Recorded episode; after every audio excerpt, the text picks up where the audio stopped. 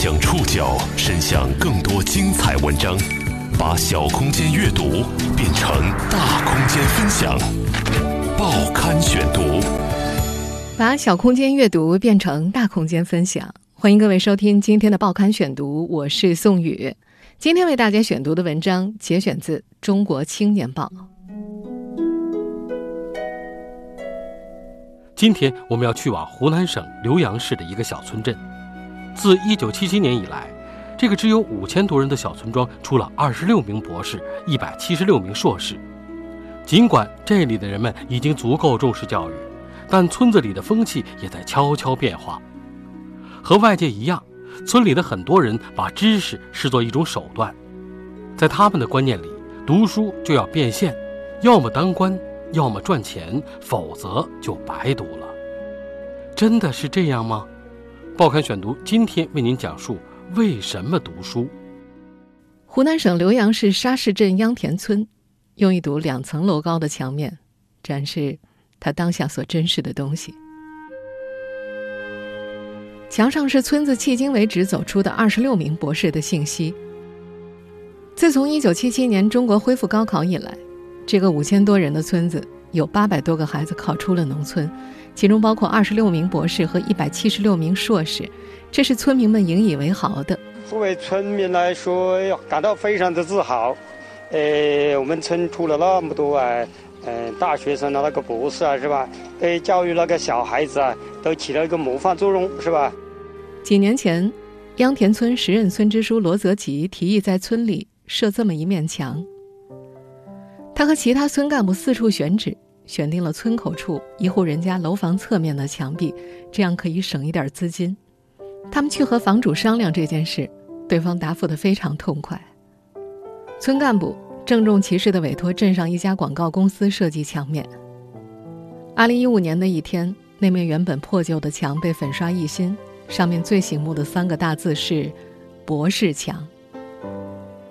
在前任村支书罗泽吉的眼中，博士是一种文化资源，他的设想是展示村子的耕读文化，并激励村中的孩子读书，甚至以此作为村子发展的支点。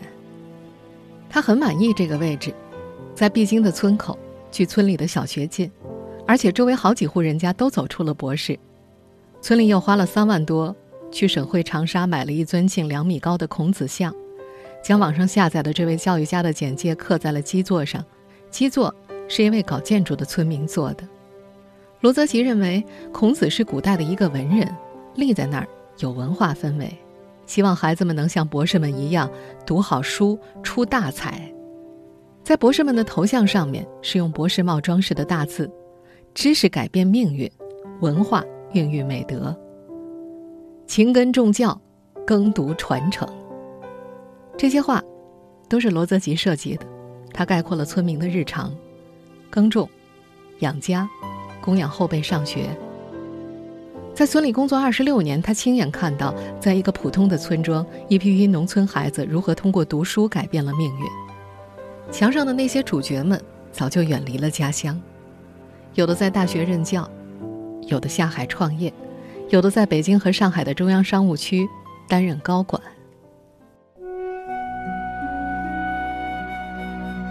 如果没有这面审美奇特的墙，秧田村实在是座很不起眼的村庄。在这儿，供养孩子读书的目的可以简化为拥有一份稳定的工作，不用再面朝黄土背朝天，也不用再出去打工卖苦力。报刊选读继续播出：为什么读书？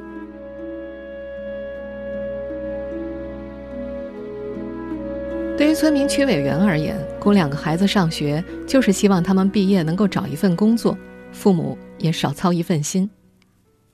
曲伟元的女儿曲婷是那面墙上的第一个女博士。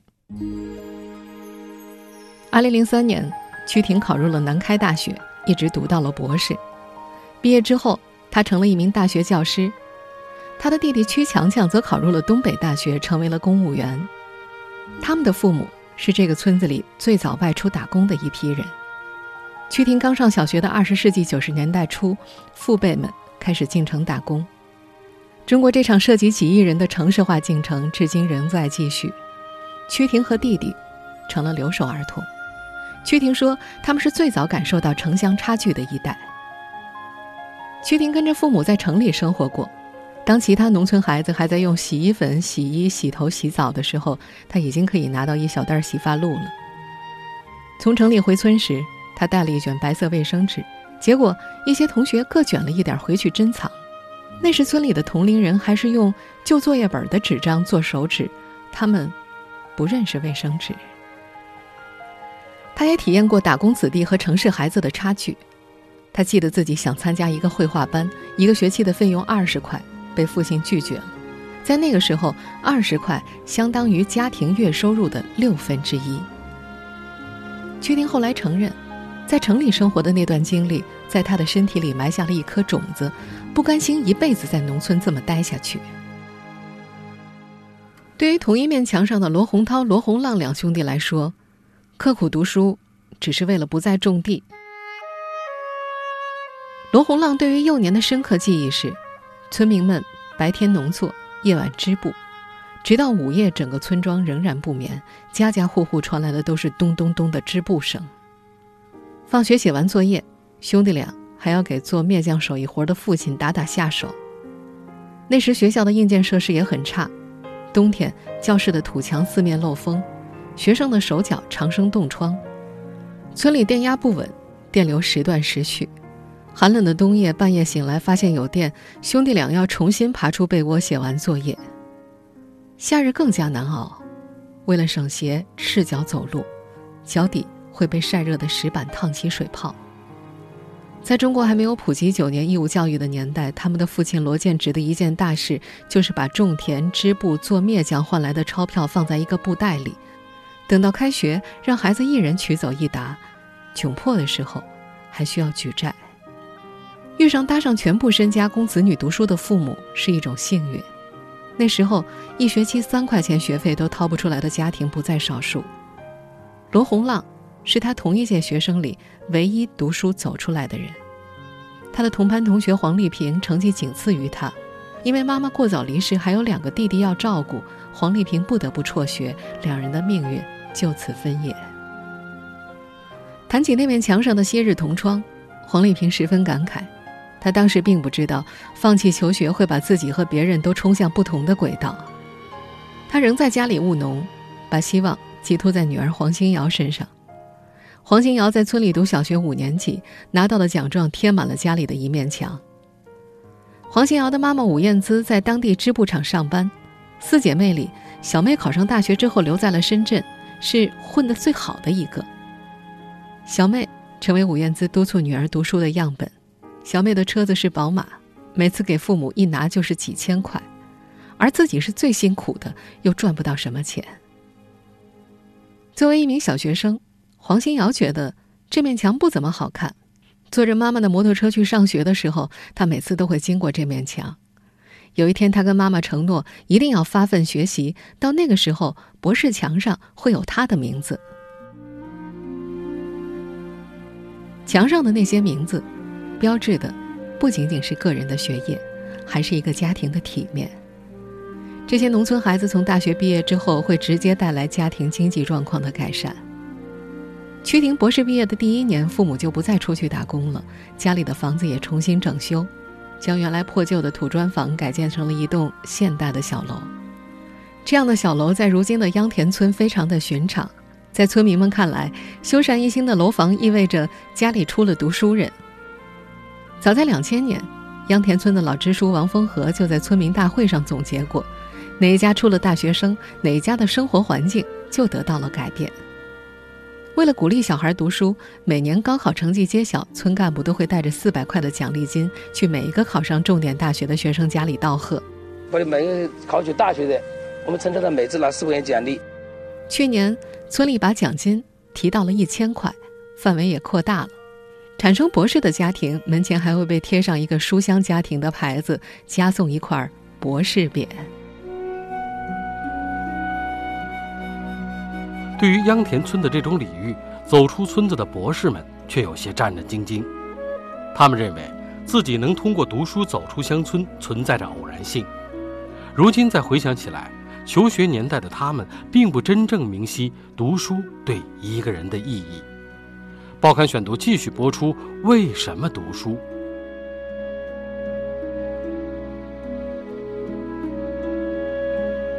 村里第一位女博士曲婷觉得，学习好，像是自己一种保持很久的习惯。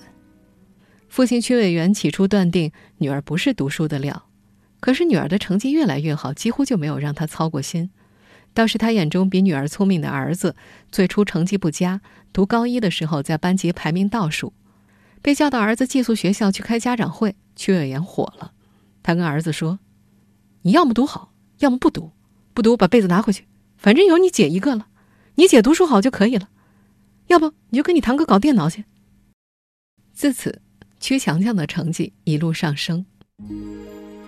曲婷一开始以为这是父亲的激将法，后来发现不是，父亲真的就是这么想的。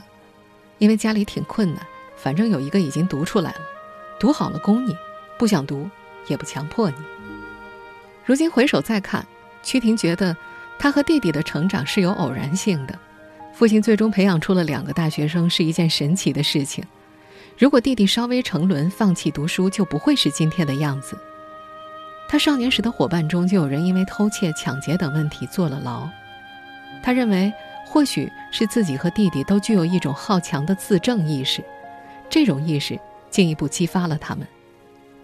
他在城里读书的时候。有位老师曾经因为他是农村小孩，怀疑他考高分是作弊，这令他感到一种极大的屈辱感。凭什么不相信我能考这个分？他想自我证明。但是，在这种自证意识背后，他并不真正明晰读书对于一个人的意义。对村里的另一位博士屈维义来说，就连考大学这件事儿都曾经是一件可有可无的事情。屈维义当初被送去读高中，是因为太小了，打工可怜。那时村里流行，读书考中专拿个铁饭碗，而上高中还要花钱，并不划算。考中专落败之后，一米六五的屈维义去工地上挑砖头和水泥，鞋子泡在泥水里都烂掉了。父亲心疼他，供他读高中，本意是让这个男孩过两年长大点再去打工的。高中读了不到两个月。屈维义就想要辍学，读高中要去镇上，父母耗重金为他买了全家唯一一辆新的自行车，他却弄丢了，这令他痛恨自己。班主任不停地给他做工作，讲一个女孩子自行车被偷之后发奋读书，最后考上大学的故事。他决定发奋，并第一次有了大学的概念。在此之前，他根本不知道还有大学这东西，不知道。高中之后是考大学，因为从来没有人给他过这样的信息。讲起自己曾经的经历，屈维义觉得又残酷又神奇。今天当他在大学里讲起这些的时候，他的学生们惊奇不已，大家无法理解自己的大学老师竟然曾经连大学是什么都不知道。这样的求学历程，几乎是这个村子里博士墙上的那些人的共同记忆。在他们求学的年代，他们大多不知道读书考大学是干什么，是为了什么。但听到村里要建一面博士墙，曲婷觉得可以以此作为契机，进一步带动村里的小孩子，让他们明白读书是一件好事。毕竟，在今天的秧田村，已经不会出现因为贫困上不起学的家庭了。更重要的是，要真正激发小孩子学习的动力。然而，曲婷感觉到家乡已经发生了微妙的变化。这些年，村里考取名校的大学生越来越少，村民们开始倾向于为孩子做一个更稳妥的选择。报刊选读继续播出：为什么读书？前不久，有个亲戚向曲婷咨询，让不让孩子去读免学费、包分配的师范学校。曲婷挺惊讶的。这个亲戚暑假给孩子报学习班就能够花个好几万，显然不是为了省钱。他了解到选择师范是怕孩子找不到工作，觉得当老师稳定，压力小。相比博士墙上的那二十六个人，村民们感慨这几年村里考取名校的大学生越来越少了。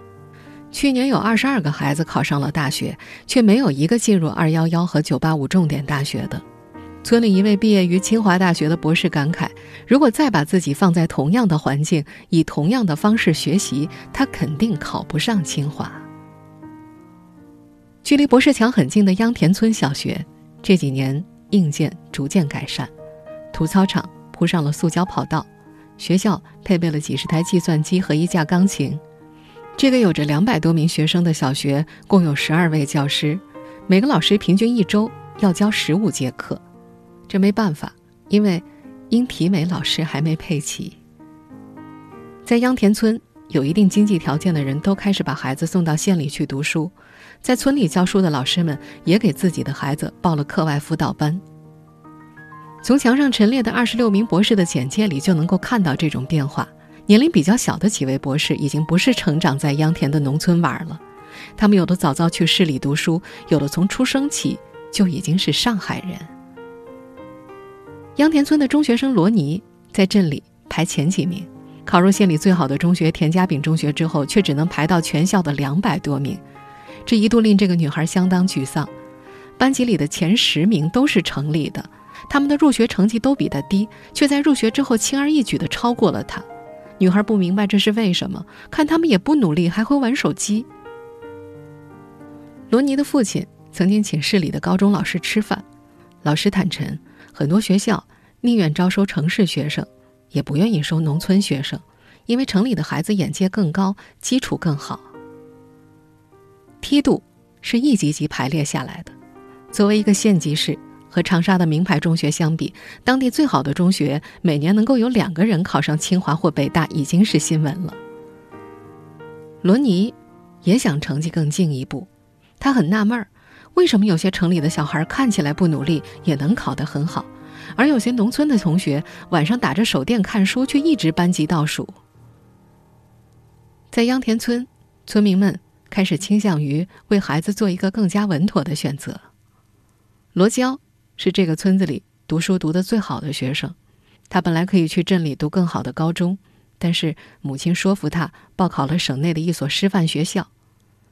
母亲告诉他：“现在大学生好多呀，工作不好找，这个稳定一点儿。”罗娇曾经犹豫不决，他想考个好大学，但爸爸告诉他：“理想很美好，没有几个人能实现，就跟做梦一样。”今年。秧田村共有三名学生读了师范院校，都是镇上成绩名列前茅的学生。前些年，只有考不上高中才会选择这条路。罗娇眼下还是矛盾的，他不知道自己的选择是对还是错。不仅村里的风气有些改变，博士墙上那句“知识改变命运”的标语也遭遇了冲击。村民们对这个博士群体并不怎么了解。在很多村人眼中，有出息就是变现、当官、赚钱。报刊选读继续播出：为什么读书？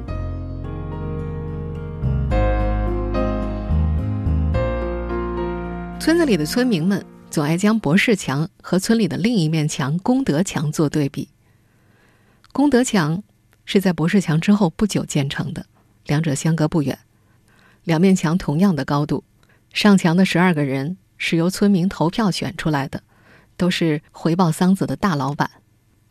墙上的名单依照捐资数额排列，第一位大老板的简介下写着：“为修桥、修路、扩建学校等公益事业，乐捐一百二十万。”有些博士觉得，虽然村里的村民很重视博士，但是实际上他们对这个群体并不怎么了解。博士趣味一说，农村很多人认为。有出息，就是能够赚到钱。他们跟屈维义说：“屈博士，读那么多，带领大家致富啊！”有人提议共同捐款修族谱，亲戚们自然的认为屈维义有义务，也有能力捐更多的钱。村里还有一位博士曾经听见邻居说：“博士毕业出来，肯定得年薪百万呢。”尽管相比其他的村子，这个村庄已经足够重视教育了。但曲婷发现，在这层重视之下，人们仍然只把知识作为一种手段。村民们觉得，读书要变现，要么当官，要么赚钱，要么就白读了。曲婷已经记不得自己大学第一志愿报的是什么。考入南开之后，他被调剂到哲学系，一路读博，走了一条最简单的路。他的弟弟曲强强所去的东北大学位于沈阳，去这所学校的原因是，他想去看看北方的鹅毛大雪。曲维义则稀里糊涂地报考了武汉的一所军校，因为班主任告诉他考军校是免费的，他没想过，也不知道，除此之外还有什么其他的选择。像是一种烙印一样，这些博士人生的前半段没有清晰的意义指向。没有前人的经验可以借鉴，也没有准确的自我认知和规划。曲婷把他们的这种状态理解成相对不自由。有一位同年级校友的经历让他很触动。他的这位校友高二的时候便跟随父母去欧洲游学，选择南开是觉得个人的性格太浮躁了，和南开沉稳的校风互补；选择英语专业是因为知道一个国际化的人才需要流利的语言工具。在大学期间，这位校友又选修了国际贸易，毕业之后如愿进入了一家投资银行。曲婷觉得这就叫自由，经过选择的叫自由，没经过选择的不叫自由。他说：“校友是领着命运走，而他自己是被命运推着走。”小学二年级的时候。喜欢读书的曲婷从父亲那儿得到了一本琼瑶言情小说《水云间》，读得津津有味儿。后来他才意识到这类书籍并不适合小学生。父亲没有这个意识，他转念一想，自己还算好的，很多农村孩子一本课外书都没有。这也让他反思，在农村，即便是重视教育的父母，也更多停留在读书是为了有更好出路一层。另一方面，他也清楚。渴望父母有超出环境的远见不现实，在那个年代，愿意供子女读书就已经很难得了。而且，人都是一步一步打开自己的世界的。直到现在，曲婷坚信，读书仍是一项正确的选择。他想让家乡的人明白，尽管农村的孩子会受到原生环境的限制，尽管不是每个孩子天生就会读书，尽管读了书也不一定能够挣大钱，但每个人应该去尽量争取受教育的机会。曲婷有两个做生意很成功的堂哥，他们都没上过大学，但都接受了教育，一个高中毕业，一个读了技术学校。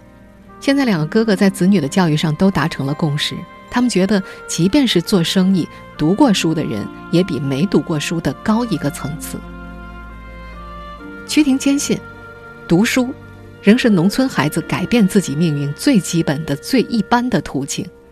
努力读书，读好书，就是大多数人应该做到的，争取之后也能够做到的。去年，秧田村设立了一笔教育基金，二十多万。都是从村民处募捐所得。有位村干部说：“希望这笔钱能够用在激励小孩子读书上，不是读到博士才给奖励，而是给从小成绩好、有特长的潜力股。”之前设计博士墙的时候，博士们发回的图片风格并不一致，有人穿着学位服，有人仍然是便装。村民们把这些照片和人物简介区域的底色确定为不易脱落的锈红色。然后把图片一张一张地贴在板子上，再钉到墙上固定。村里的每个人都希望，在风吹日晒雨淋的侵蚀之下，墙上的信息能够保留得更久一点。村里的孩子们放学回来，每天都能看到。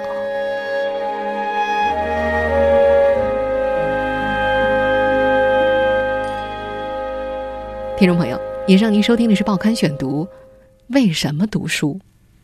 我是宋宇，感谢各位的收听。今天节目内容节选自《中国青年报》。收听节目复播，您可以关注《报刊选读》的公众微信号“宋宇的报刊选读”。我们下期节目时间再见。